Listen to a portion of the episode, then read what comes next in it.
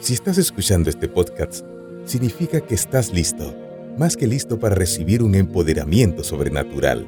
Prepárate para crecer. Bienvenidos a Perfeccionando a los Santos, con el varón de Dios, José Font.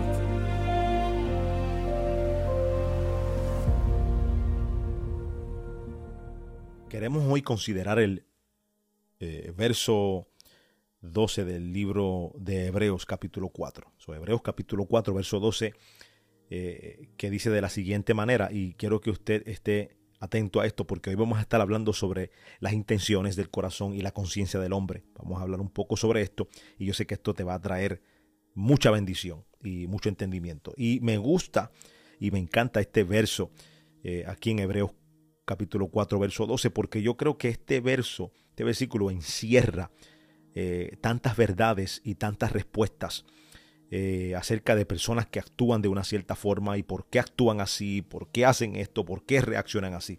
Aquí está encerrado eh, la contestación del el por qué la persona es como es. Y no solamente el por qué, sino la solución para que esa persona cambie. O nosotros, por qué somos como somos. Y la solución y cómo podemos cambiar eso.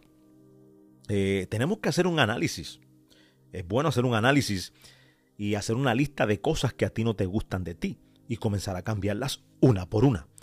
Dijo una mujer eh, de Dios eh, que trabaja con lo que es el cerebro y, todo esto, y la mente, y pues es una experta en este tema.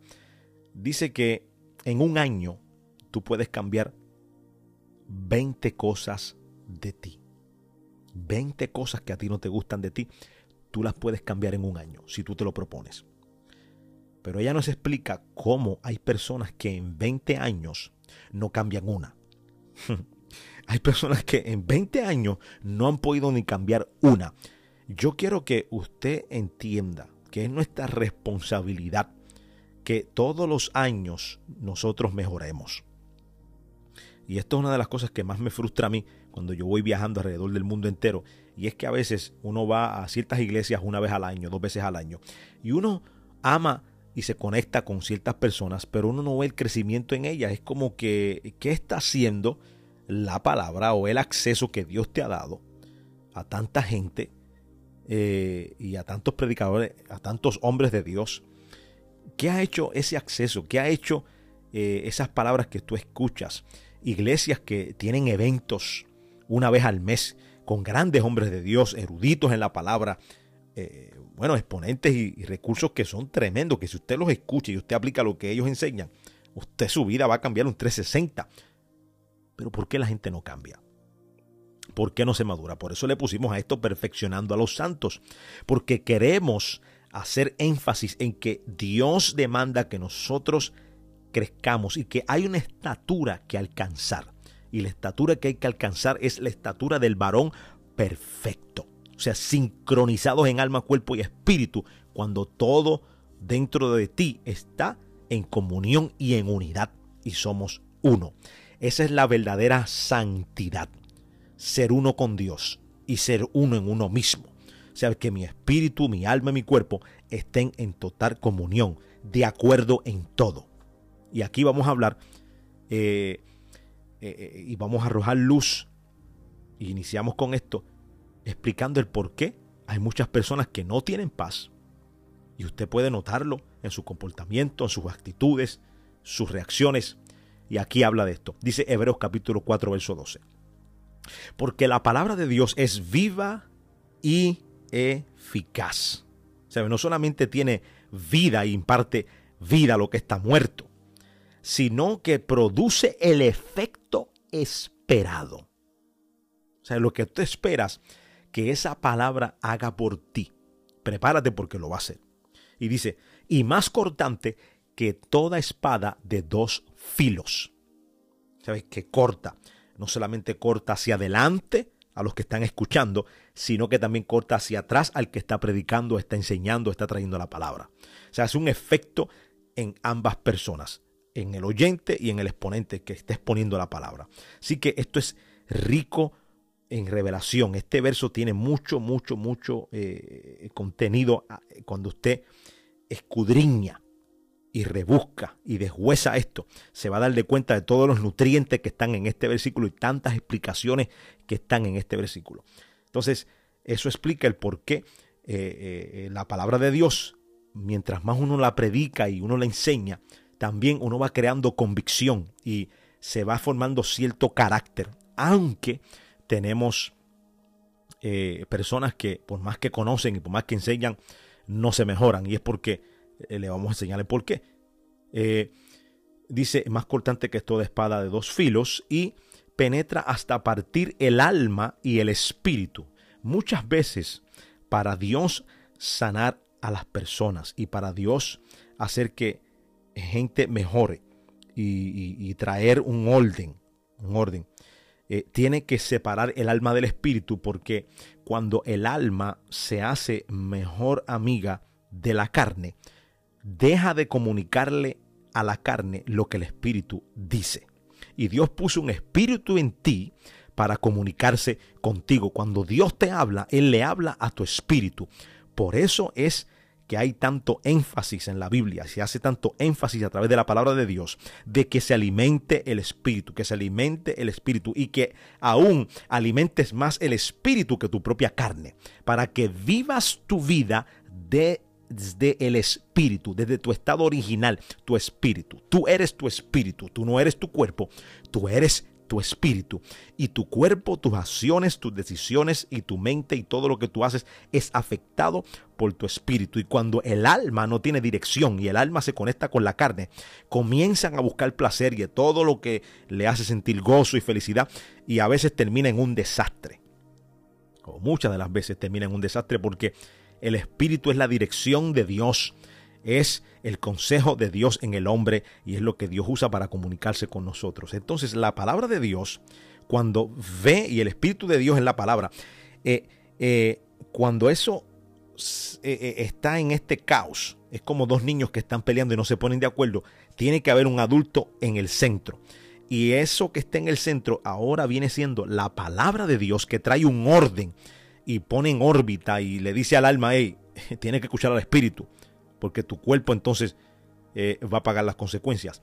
¿Por qué hay personas que tienen ansiedad y tienen tantas cosas? Sí, se puede ver desde perspectiva eh, científica y médica de que hay personas que tienen un imbalance eh, químico en el cerebro y todas estas cosas que no estoy diciendo que se, se va a ignorar que hay enfermedades en las personas, pero la mayoría de las veces es porque el alma no está en comunión con el espíritu y el cuerpo siente eso. Y en el cuerpo se van a manifestar tantas cosas que eh, cuando se eh, entra a profundidad es porque el alma está herida y lo que puede sanar el alma es el espíritu. ¿Sabe? El cuerpo no puede sanar el alma. el cuerpo nunca va a sanar el alma. El alma se sana cuando se conecta con el espíritu. Por eso es que mucha gente buscan experiencias exteriores y buscan eh, usar su cuerpo para sanar su alma y terminan destruyendo su cuerpo y también destruyendo el alma. Porque el alma hay que llevarla al espíritu y a la palabra de Dios. Y esa palabra de Dios se mete en el centro y corrige esa interrupción que hay y esa guerra que hay entre el alma y el espíritu, y cuando lo lleva al orden, entonces ya el alma se conecta con el espíritu y el cuerpo va cambiando. Por eso usted ve que cuando alguien es transformado es porque Dios lo separó. Dios se puso en el centro, a través de su palabra se puso en el centro, separó el alma del espíritu y comenzó a traer orden y a conectar todo lo que estaba desconectado. Y cuando una vez el alma se conecta con el espíritu, comienza a recibir sanidad y los nutrientes que necesita para entonces comunicarle al cuerpo. Y el cuerpo sigue, sigue eh, lo que eh, eh, dicta el espíritu y todo cambia. Y eso es muy importante es muy importante llevar al alma a conectarse con el espíritu para que entonces el alma comunique al cuerpo lo que el espíritu dice. Muy importante. Las coyunturas y los tuétanos. Separa las coyunturas de los tuétanos. Hmm, tremendo.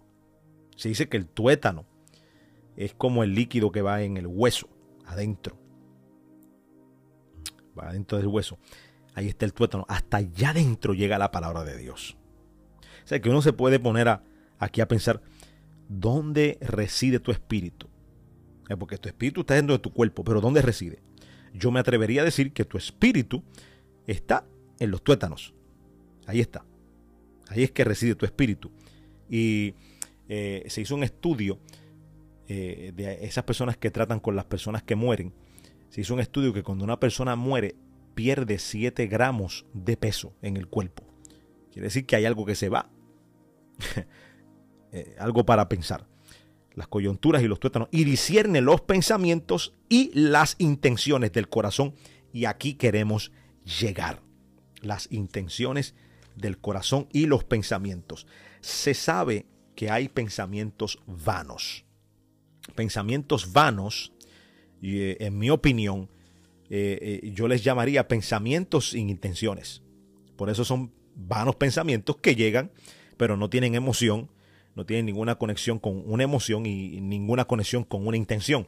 So, es un pensamiento que llegó, es como algo que llegó a tu mente, pero se va. O sea, no hay fuerza.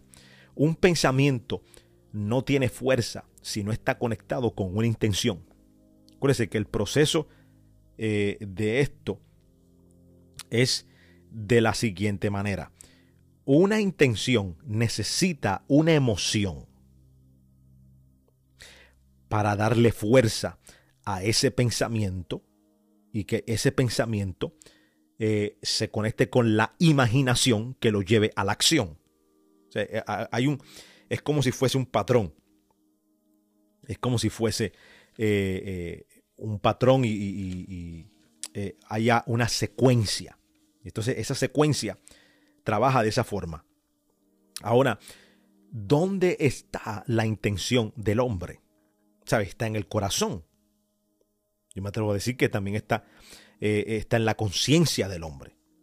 Por eso es que cuando se endurece el corazón, cuando la Biblia habla de que el corazón se endurece, está hablando de la conciencia. Cuando se endurece el corazón es cuando la conciencia se encallece. Eso, el corazón y la conciencia están conectados. Eh, cuando el corazón se endurece, o en otras palabras, cuando se encallece la conciencia, eh, hay veces que usted ve a una persona actuando de una forma ruda, áspera, sin algún remordimiento, hacen cosas. Usted dice, tú no tienes corazón, tú no tienes conciencia, le estás diciendo. Eso es la conciencia. Y cuando habla de las intenciones del corazón, está hablando de las, de las intenciones que están dentro de tu conciencia. Por eso es que la palabra de Dios siempre trata con despertar tu conciencia, trabaja en tu conciencia, porque tu conciencia es lo que aprueba o lo que no aprueba lo que aprueba esa intención o la desaprueba. Lo que le da pase a esa, intención o la niega. O sea, no, esa intención no es buena, esa intención no es de Dios, esa, intención no agrada a Dios, esa intención no va a llegar a, un resultado bueno. La conciencia es necesario porque la conciencia es la alarma que te dice, tienes unas intenciones allí que no agradan a Dios y van a terminar en cosas desagradables y en la destrucción. Por eso es que el enemigo trabaja tanto para llegar a tu conciencia y, llevarla a un estado de encallecimiento, donde crea un callo, donde ya no penetra eh, nada, ¿sabes? No sientes nada, estás eh, adormecido totalmente al dolor ajeno, estás adormecido a la necesidad del otro, estás adormecido a todo lo que te hace humano. Y la conciencia, se dice que la conciencia del hombre prueba la existencia de Dios. Eso es muy importante eh, mantener esa conciencia limpia, esa conciencia en paz, esa conciencia eh, llena de la palabra de Dios y actualizada con la palabra de Dios. ¿Sabes? Eso hay un patrón. Ahora, yo me puse a buscar aquí en el griego lo que es la palabra intención. Y yo quiero que usted entienda que estamos hablando de la parte inmaterial del hombre. La parte inmaterial del hombre. La conciencia, eh, donde está la intención. Eh, cuando buscamos aquí en el griego, hubieron varias palabras que salieron en cuanto a lo que es conciencia, pero dos de ellas me llamaron la atención y me quiero enfocar en estas dos, que es fronema, que significa inclinación mental, y fronesis, actividad mental. Quiero enfocarme en esas dos cosas. Y yo quiero que usted entienda que la intención trabaja con el futuro. ¿Por qué digo esto? Porque ningún futuro llegó sin una intención. ¿Sabe? La intención opera en el futuro. La intención es lo que se comienza a manifestar antes de que llegue una acción. estamos hablando de que la intención, si logra conectarse y llegar a lo que es la imaginación y produce una acción, pues estás hablando de algo que empezó como una semillita pequeña y creó un gran árbol. Es tremendo. yo creo que la acción es el árbol, la intención es la semilla. Y esa semillita está sembrada ahí. Y el diablo siempre está buscando cómo poner esas malas semillas, esas semillas malas, eh, intenciones incorrectas dentro de nuestra conciencia. Y él primero busca cómo encallecer esa conciencia. Y usualmente lo que él hace para encallecer esa conciencia es llevarte a una vida de ofender a Dios constantemente, donde tú pierdas convicción. Cuando pierdes convicción y comienzas a ignorar esa alarma, esa alarma ya dejará de sonar. Ya no la vas a escuchar, porque es como que te, te hace sordo a el cuidado, no lo hagas. Eh, eso no le agrada a Dios, eso va a hacer daño. Eh, eh, verdaderamente tú quieres hacer eso, ya tú no vas a escuchar eso, ya tú no vas a sentir aún un impacto en tu cuerpo físico donde tu corazón se acelera, porque ya has pasado esa alarma una y otra vez. Y se dice que lo que se hace una vez, la segunda vez es más fácil hacerlo. Así que es muy peligroso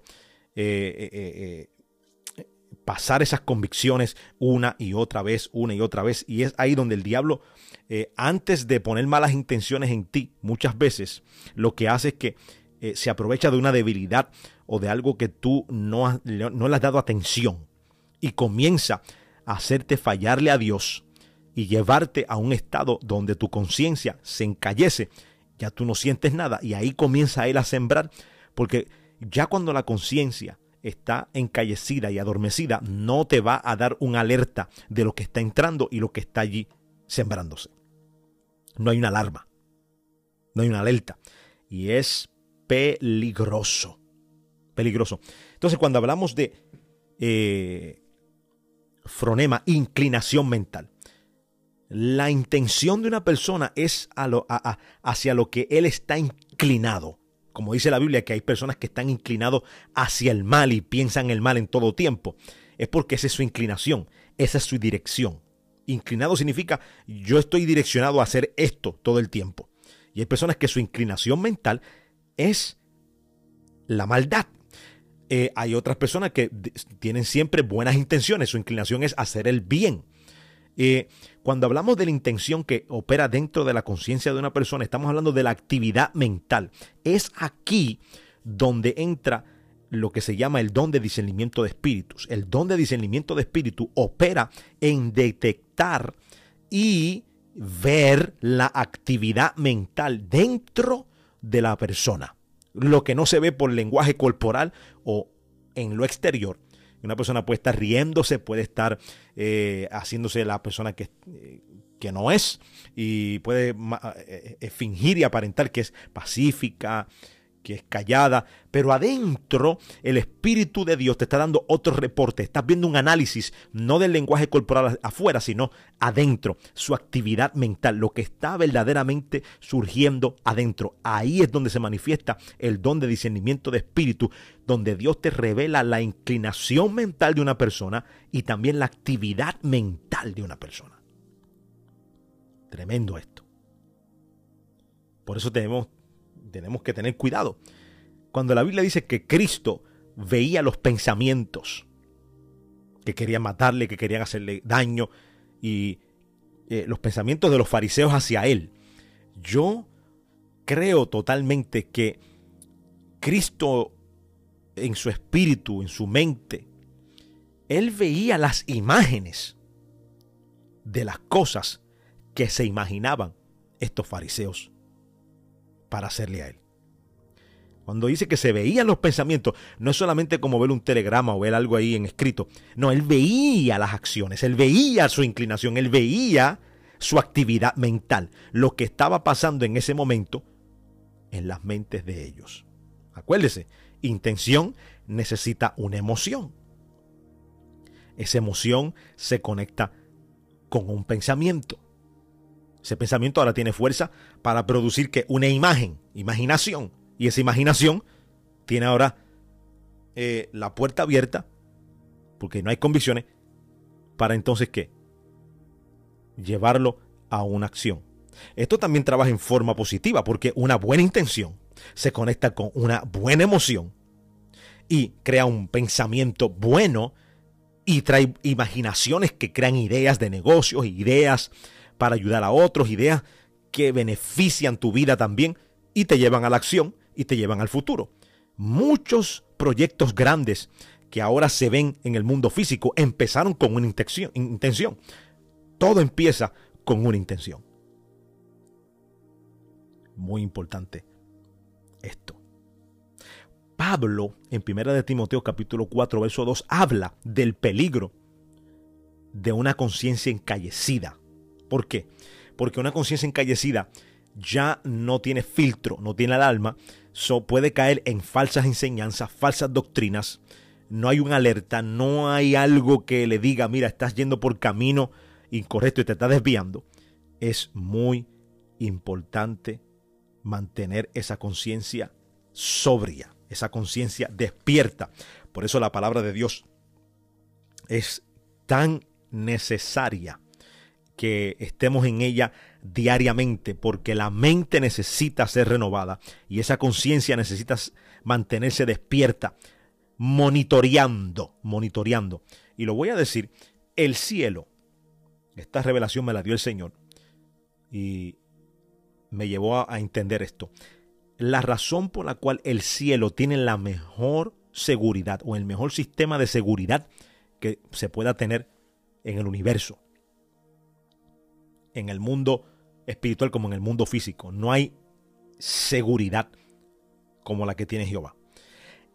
La razón por la cual la seguridad en el cielo sobrepasa cualquier seguridad que se pueda crear o exista es porque Dios cuando te detecta, Él no espera la acción que se manifieste.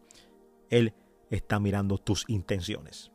Es por eso que cuando Satanás tuvo la intención de llegar a tener un trono y ser como Dios, fue en la intención donde a él lo capturaron.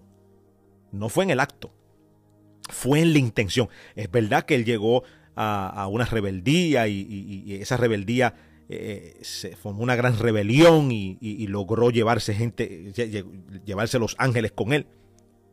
Pero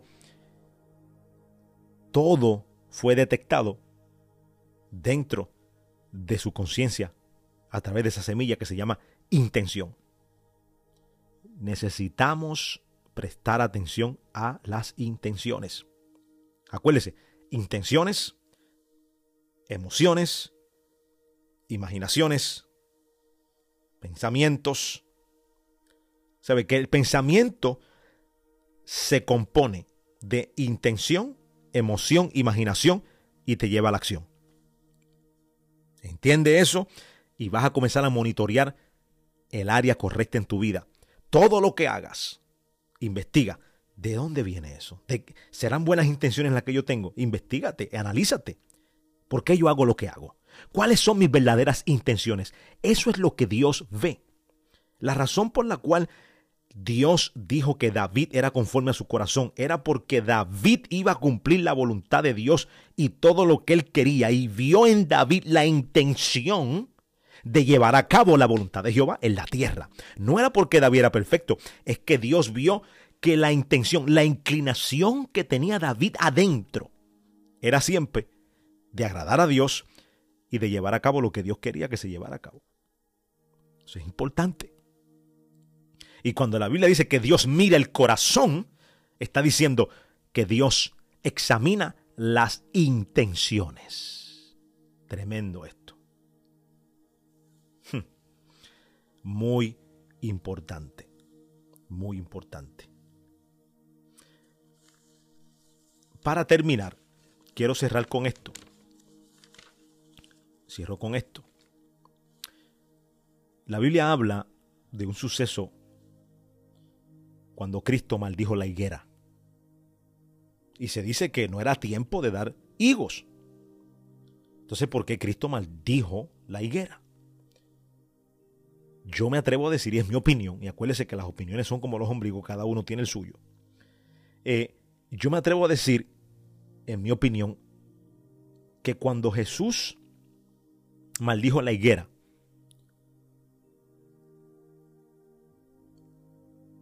fue porque la higuera no tenía intenciones de dar fruto.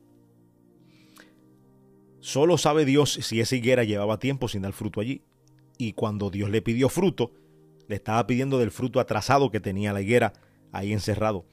Y la higuera desobedeció al Creador.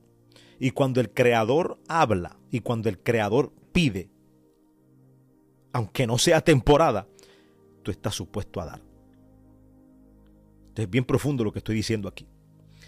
Pero más que eso, yo llego a la conclusión de que Cristo vio que esta higuera ya no tenía intenciones de dar frutos.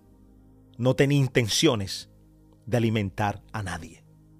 Y es por eso que la maldijo y se secó. Y eh, con esto cerramos hoy. No olvides que hay una guerra por tu conciencia. No olvides que la conciencia está en el espíritu del hombre, en la mente.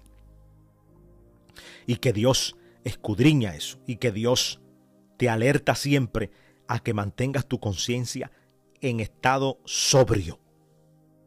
Estado sobrio significa como un policía. Dice que la persona con carácter no necesita policía porque ella es su propia policía.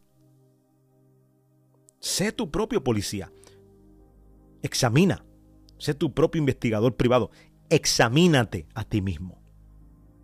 Mira a ver si las intenciones que están dentro de ti son correctas. Cuando le pidas algo a Dios, antes de pedir, escudriña tus intenciones y te vas a dar cuenta que hay muchas cosas que estás pidiendo, pero no tienes las intenciones correctas. Y por eso a veces no recibimos de parte de Dios, porque cuando Dios te oye, entonces dice, ok, vamos a ver las intenciones de tu corazón y el por qué tú quieres esto. Esas intenciones no van de acuerdo a la voluntad de Dios. Quiere decir que hay un secreto aquí. Todo aquel que investiga y examina sus intenciones y las corrige y las lleva a la voluntad de Dios, cuando pide, recibe. Qué tremendo. Qué tremendo. Así que eh, es muy importante entender esto y espero que este corto pensamiento haya sido de gran bendición a tu vida. No olvides que hay una guerra por tu conciencia. Tú eres el responsable de ganar esta guerra. Shalom. Si deseas apoyar este ministerio y expandir la obra de Dios, puedes hacerlo visitando www.josefund.org